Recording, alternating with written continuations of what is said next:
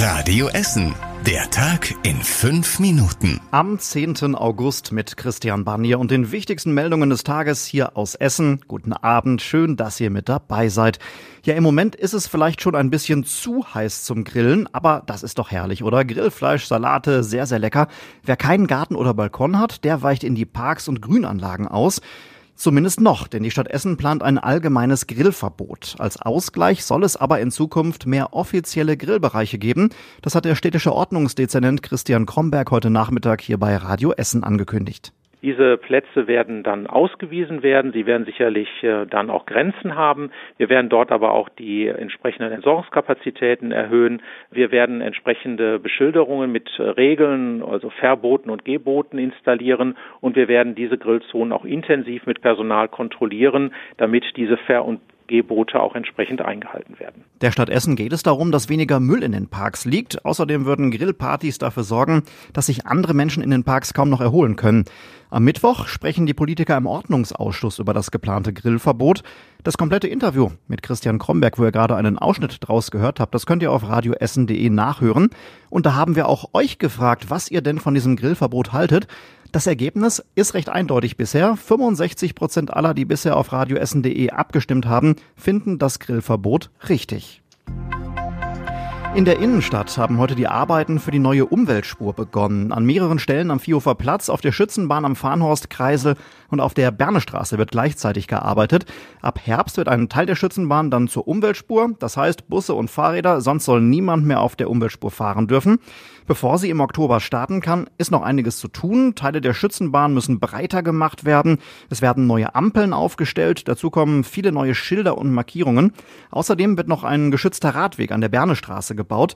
Für die Arbeiten werden an mehreren Stellen Spuren gesperrt. Teilweise kann man da auch nicht mehr abbiegen. Die Umweltspur in der Innenstadt wird die allererste im Ruhrgebiet sein. Sie soll dabei helfen, die Luft besser zu machen und Dieselfahrverbote zu verhindern.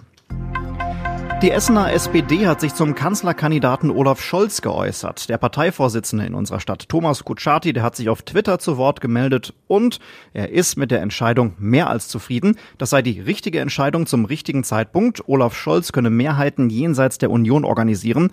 Während CDU und Grüne noch auf Zeit spielen würden, setze die SPD auf Sieg. Der aktuelle Finanzminister Olaf Scholz soll nach dem Willen der Partei der Nachfolger von Angela Merkel im Bundeskanzleramt werden. Die Essener Polizei hat am Haus Scheppen in Fischlaken gestern mit viel Aufwand Motorradfahrer kontrolliert. Bei einer Sonderkontrolle haben die Polizisten Kontrollpunkte unter anderem an der Hammerstraße, dem Hespertal und der Heidhauser Straße aufgebaut. In 20 Fällen waren Motorradfahrer zu schnell unterwegs, einige hatten keinen Helm aufgesetzt, andere hatten ihre Auspuffanlage manipuliert, damit sie lauter und damit auffälliger ist. Der Polizei ging es aber auch noch darum, die Motorradfahrer über die Gefahren ihres Hobbys aufzuklären. Bei der Kontrolle rund um das Haus Steppen in Fischlagen, da wurden übrigens auch viele Autofahrer erwischt, die zu schnell unterwegs waren.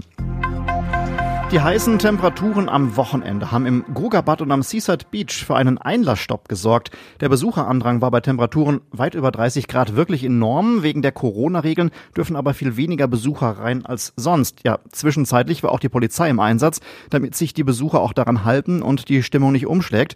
Auch vor den Essener Eisdielen. Da hatten sich wirklich lange Schlangen gebildet am Wochenende. Trotzdem war die Stimmung hier fast überall gut. Ja, ich finde, das Wetter ist schon okay. Also gut, drei, vier Grad kälter könnte es schon sein, aber lieber warm als kalt. Super, weil ich habe einen Tischventilator. Ja, wir essen Eis und ansonsten sitzen wir im Schatten und lassen es uns gut gehen. Wir hoffen auch, dass wir noch in den Pool können heute Nachmittag. Die aktuelle Hitzewelle wird uns diese Woche wohl auch noch erhalten bleiben. Spannend wird das unter anderem natürlich noch an den Schulen, an denen es ja am Mittwoch wieder losgeht, also übermorgen. Für die weiterführenden Schulen dann wegen Corona auch mit Maskenpflicht im Unterricht. Und was war überregional wichtig? Die deutsche Wirtschaft befürchtet, dass sich die Folgen der Corona-Krise bis weit ins nächste Jahr hineinziehen werden. Die im Schnitt längsten negativen Auswirkungen soll es laut einer Umfrage im Dienstleistungs- und im Bausektor geben. Und zum Schluss der Blick aufs Wetter. Die Nacht wird warm sein bei uns in Essen. Morgen gibt's dann wieder viel Sonne. Im Laufe des Tages steigt auch das Gewitterrisiko wieder an. Es wird bis zu 34 Grad warm. Ja, und auch die nächsten Tage werden heiß sein. Zum Wochenende gehen die Temperaturen allerdings ein kleines bisschen zurück. Die nächsten Nachrichten aus Essen hört ihr morgen früh ab 6 Uhr in Radio Essen am Morgen. Hier erstmal jetzt danke fürs Zuhören und einen schönen Abend. Das war der Tag in fünf Minuten. Diesen und alle weiteren Radio Essen Podcasts findet ihr auf radioessen.de und überall da, wo es Podcasts gibt.